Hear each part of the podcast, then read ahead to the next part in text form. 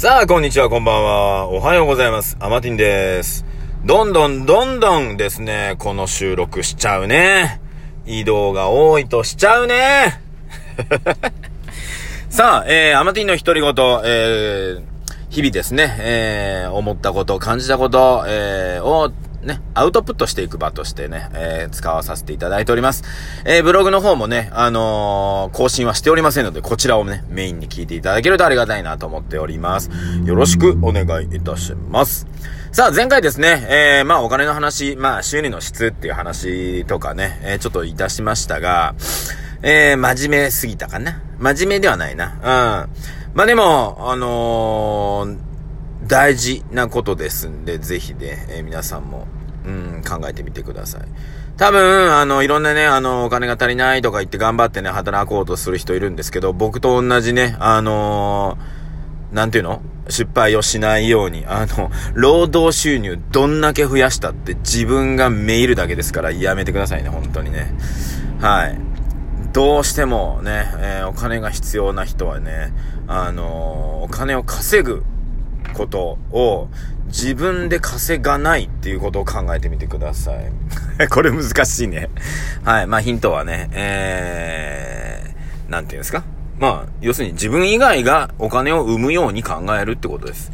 例えば、えー、例えばね、不動産。ね。不動産持ってる方って資産を持ってると思ってる方いらっしゃるんですけど、いやまあ時と場合によって資産になったり負債になったりします。簡単に言ったら家族でみんなで住んでればそれは、その不動産は負債です。はい。まあ要するに毎月毎月、えー、ね、その不動産、家に住むことによって毎月ローンを払ってるってことは、えー、お金が出ていくわけですから、それは負債なんですね。で、もし、な、まあね、不動産持ってて、それを誰かに貸して、ね、ローンは10万円だけど、貸すことによって12万入ってきて、例えば2万プラスになってるってなると、その不動産は資産に変わります。ね。ですから、不動産を持つのは、自分で住むために持つのは、よろしくない。うん。っていうことなんですよ。要するに、えー、まあ人に貸すとかね、誰かに貸すために不動産を買う。ね。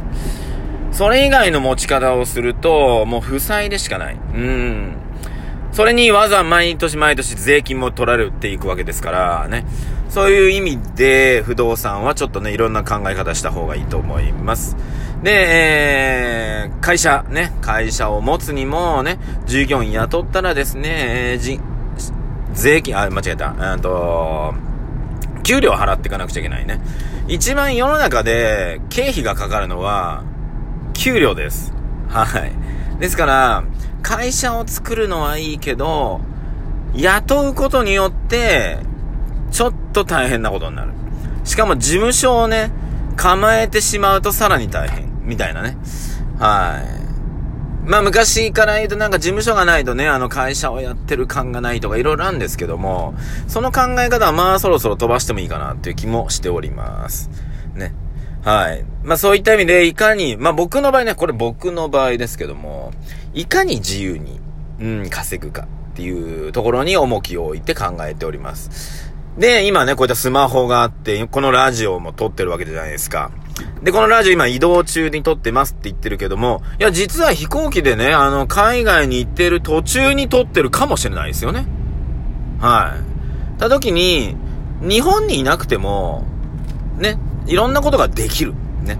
このラジオが別にお金にはなってないわけですけども、例えば YouTube、ね、YouTuber の方とかは、あのーね、動画を上げていきさえすれば、ね、例えば、えー、フォロワーさんというかね、あの、チャンネル登録が何十万人、何百万人いらっしゃる方は、もう動画を上げてきさえすれば、ね、再生数伸びていくわけじゃないですか。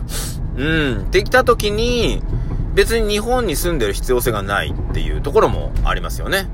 企画をいろんなところでやって、それを例えば編集してくれる人にね、動画を飛ばして、ね。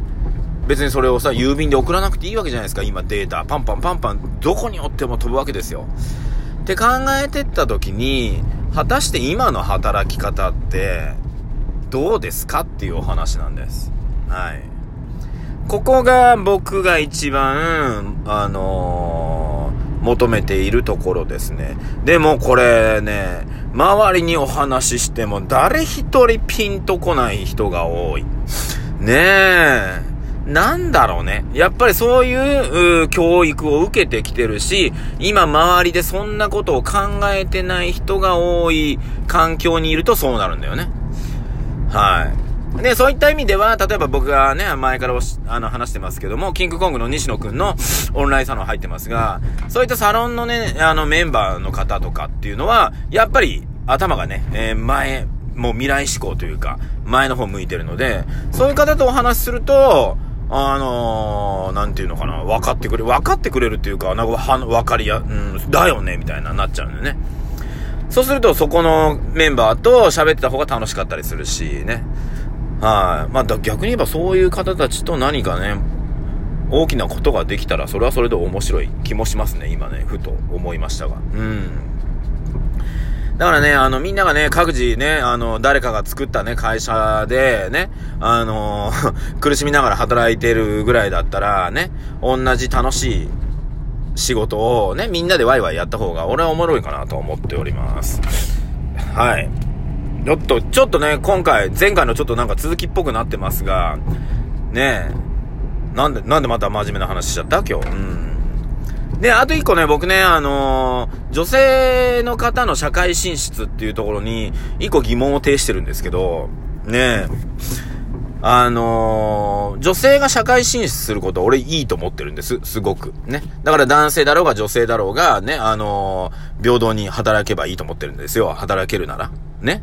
なんだけど、まあ、女性は女性特有の、例えばね、あの子供を身ごもるとかっていう男性にはできないこともあるので、それはそれで、あの、尊重はしたい。うん。だからそういうのが、あのー、は、女性だからね、あのー、やらなきゃいけないわけではないけど、やれる、えー、なんていうのか、のは男性にはできないことですから、それは、あの、できればね、やっていただきたいですよね。子供をね、身ごもるとかっていうのはね。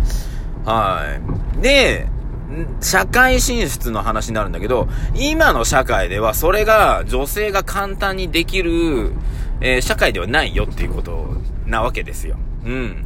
男性もね、それをフォローできるような状況にないよっていうこともあって、だから、それで女性が社会進出するから、いや、子供とか結婚とか難しいとかいう話になっていくわけですよ。で、俺一個思ってんのは、その女性の社会進出って、どこに進出してんのかって話なんです。どこに。えー、今の社会って、まあ、申し訳ないけど、なんていうのかな。要するに、男性が作り上げてきた男性社会なわけじゃないですか。ね。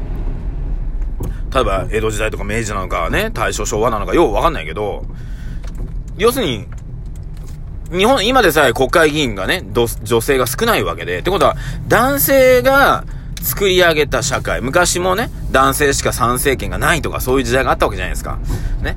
その男性が作り上げた社会に女性が出ることが女性の社会進出なのかって思ってるんです。はい。いやいやいや、女性の社会進出は、女性が作り出す女性の社会に進出すればいいと思ってるんですよ。これ、わかるかな？わかります？うん。じゃあ女性が作る女性の社会ってなんだっていう話なんです。はい。そこが、男性社会で今回ってる以上議論されてない感じがします。はい。ね。だから女性が男性社会に入り込むから、女性が何か生きにくいし、その男性の社会に無理してるから、まあ、おつぼねさんとかね、あの、めんどくさい OL が発生してるんですよ。って俺思ってるのね。はい。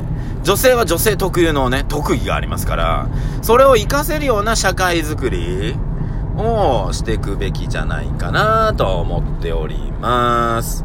はい。まあでもね、ちょっとそんなことにチャレンジしてる、えー、企業がね、えー、たまたま、本当に、あの、僕はね、ちょっと出会ってしまったのでね、そこのね、会社はちょっと応援していきたいなと思っておりますんでね、本当に、男性からしてみたら、は？そんなんで仕事なの？みたいなのが、あのー、仕事になっちゃうみたいな。